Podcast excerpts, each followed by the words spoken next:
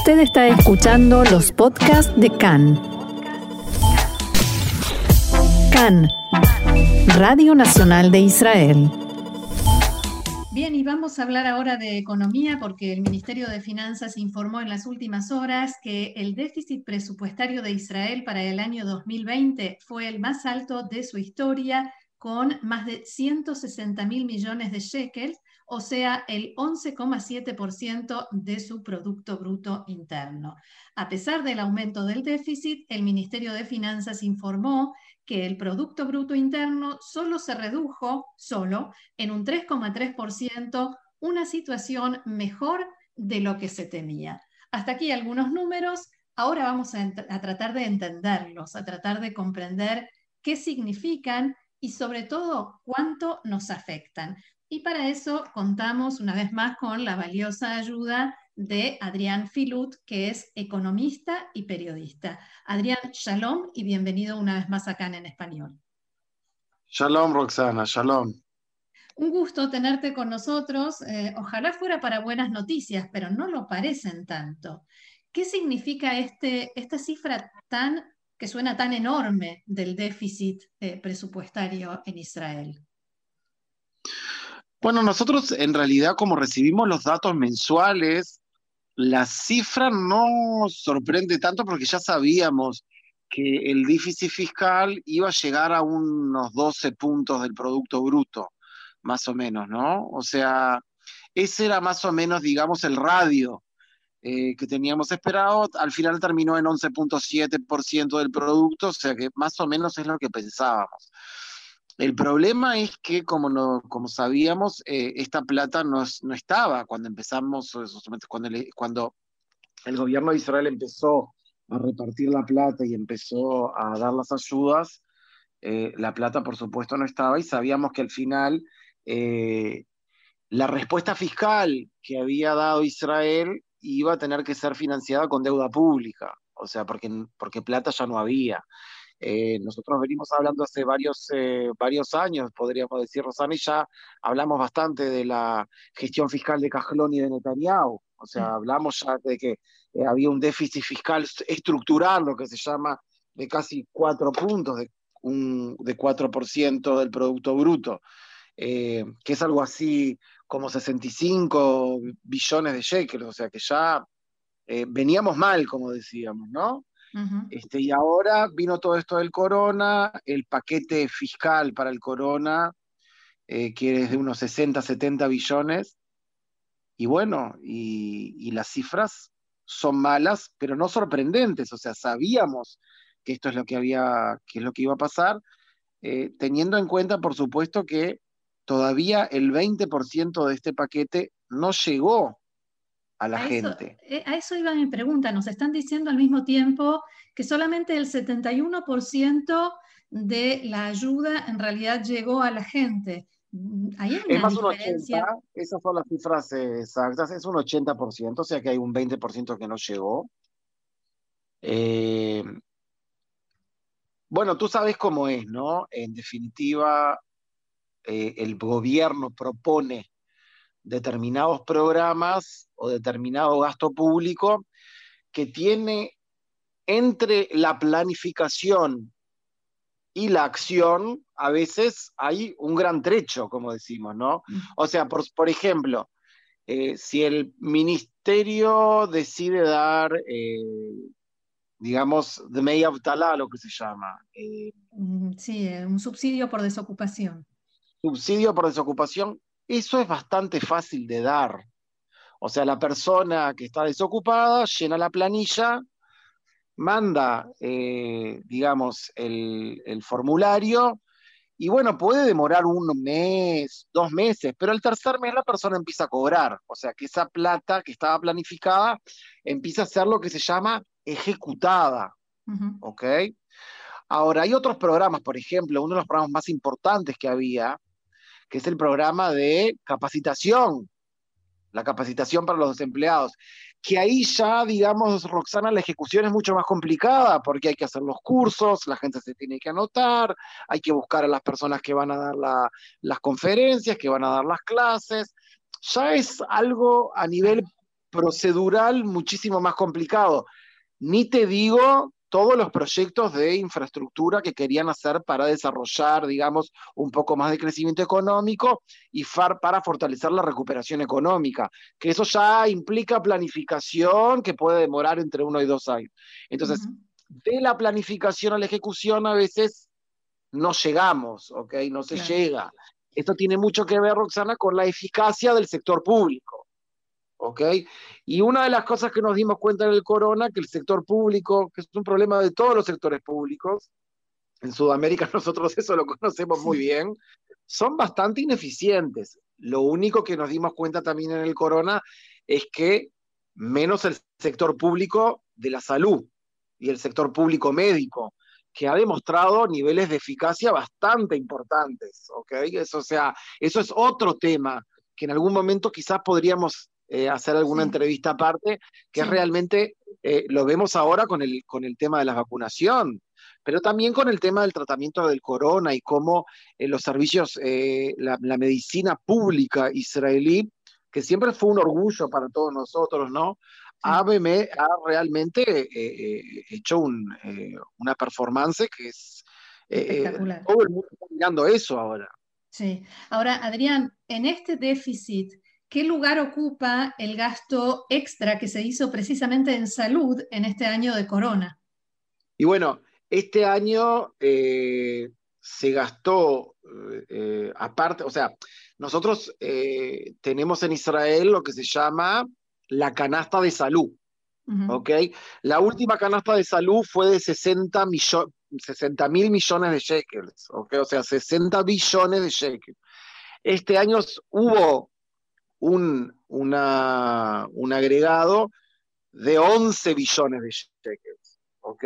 Para el corona, que básicamente gran parte fue ayuda a los hospitales, eh, pero también para comprar los respiradores, para comprar los hisopos, para comprar los reagentes, ¿ok? Lo que sí hay que decir, Rosana, lamentablemente, poco de estos 11 billones de, de shekels van a quedar después del corona. No es que, o sea, por supuesto que... es una inversión. No, no, no, hay muy poco elemento inversionista acá, ¿ok? O sea, por supuesto que eh, los médicos que se contrataron no van a ser echados, ¿ok? Y, los, y las enfermeras que fueron contratadas este año, que fue los, números que, eh, de personal, o sea, los índices de aumento de personal médico este año no tienen parangón. ¿Ok? Y por supuesto no se los puede echar, aparte sería un crimen echarlos, ya está, están adentro, eh, pero lo que sí te quiero decir es que si están adentro de los hospitales, quiere decir que no están adentro de las clínicas y de las mutualistas, porque hay o para acá o para acá. Y por otro lado, que obviamente, que es uno de los dilemas que, de las discusiones fuertes entre el Ministerio de Economía y Finanzas y el Ministerio de Salud Pública, ¿qué va a pasar el año que viene? Porque puede ser que el Ministerio de Finanzas diga, no, no, yo en el 2020 te di 100 médicos más o 150 médicos más, este año te doy solamente, en vez de, si te pensaba dar 50 médicos más, te doy 10. Y arreglar. Claro, exactamente.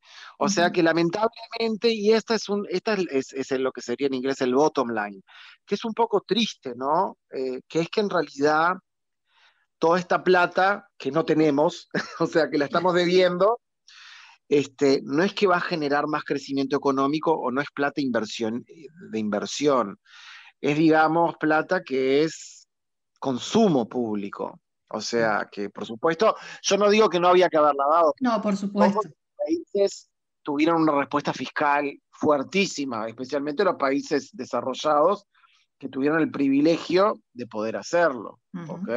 O sea, está, Ahora, En todas, estas, en todas estas cifras que nos tiraron en las últimas horas, eh, hay otro dato que a mí me llamó la atención, que me suena a lucro cesante, que es el descenso de casi más de, de más de 6 eh, mil millones de shekels en ingresos de impuestos al Estado. No, eso es algo que también, bueno, eh, eh, el, a ver, vamos a ir un poco a la matemática fiscal. El, cuando uno, eh, o sea, cuando hablamos de un aumento del, déficit fiscal, estamos hablando que hay un aumento del gasto y un descenso del ingreso o las dos cosas juntas.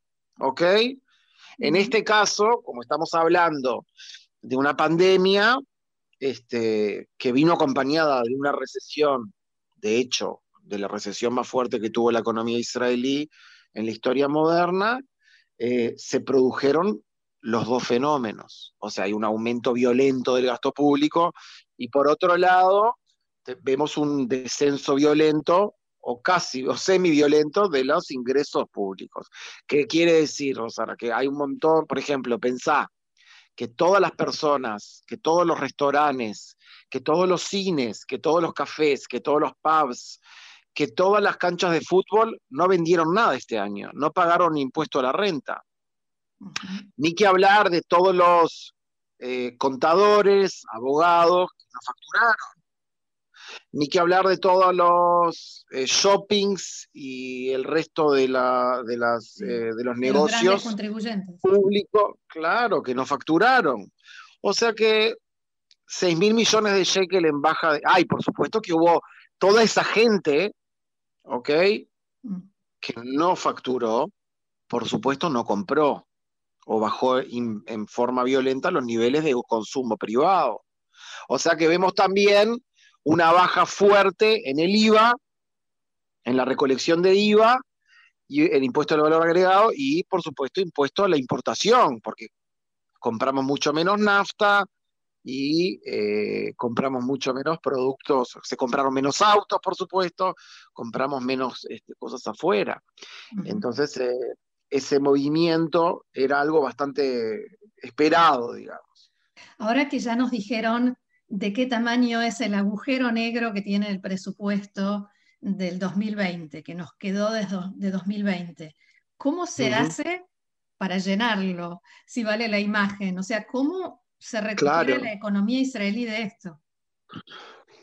Bueno, eh, evidentemente eh, la, la, deuda, por supuesto que la deuda está casi, ten en cuenta que estamos llegando a unos niveles de deuda de casi medio trillón de shekel, ¿ok? este, porque la deuda venía de antes, no empieza de ahora. O sea, los minus estos, o sea, estos, estos déficits se agregan a los déficits acumulados más los intereses. La buena noticia es que los intereses son cero, porque estamos hablando eh, de tasas de interés casi cero. Estamos eh, por un montón de, de, pues, de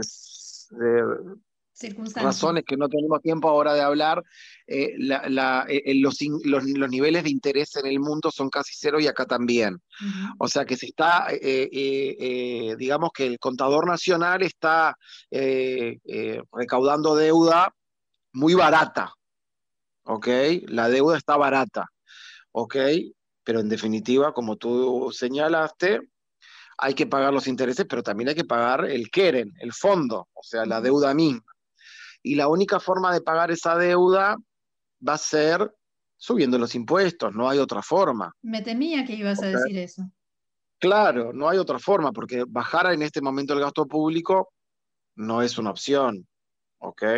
Lo que va a haber que hacer va a ser en determinado momento subir los, los ingresos nacionales. Eso se puede hacer de otra forma también, que es cancelando los beneficios de impuestos. Tú sabes que hay casi 75 mil millones de shekel de beneficios de impuestos o regalos impositivos que el Estado da cada año.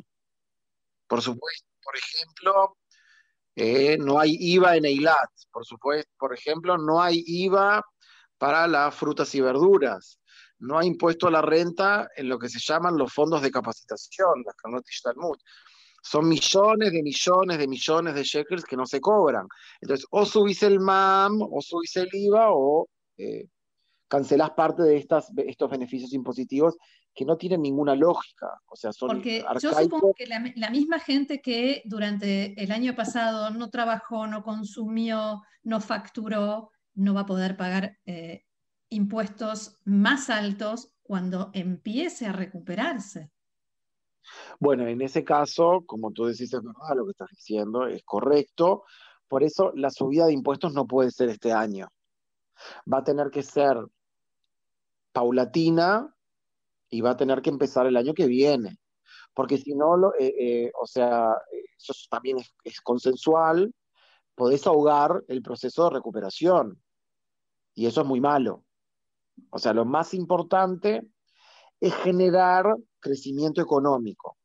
¿Ok? Y en este momento, para, o sea, lo que, como tú señalaste, Roxana, lo principal ahora es reactivar, reactivar la economía. ¿Ok? En el momento que la economía se reactive, por supuesto que todos vamos a tener que pagar un poco más para tapar estos agujeros este, que se generaron durante el corona. Claro, pero cuando tengamos con qué.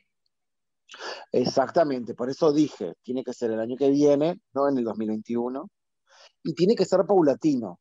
O sea, no podemos pagar los 200, estos 160, 200 millones de mil millones de shekel en un año. No, no. Esto va, va a haber que pagarlo de a poco. Si nosotros vamos a demostrar que somos serios, que tenemos un buen proceso de crecimiento económico, que estamos reactivados, que tenemos buenos motores de crecimiento económico, no va a haber problema. Los inversores, que básicamente la mayoría de los inversores, de los que tienen deuda pública israelí, somos nosotros, Roxana, somos los israelíes mismos. Casi el 80% de la, de la deuda pública israelí está a manos de los israelíes. O sea que nosotros confiamos en nosotros mismos que vamos a pagarnos a nosotros mismos la, la deuda, ¿verdad? este, entonces, este, y el 20% es exterior y también ahora todavía tenemos buen, estamos vistos con buenos ojos, o sea que yo soy optimista y vamos a poder pagar. Bien, Adrián Filut, periodista, economista, como siempre, muy claro, nos has ayudado a comprender un poquito más la situación. Te agradezco mucho y será hasta la próxima. Un gusto y siempre a las órdenes, Roxana. Gracias, shalom. Shalom, shalom.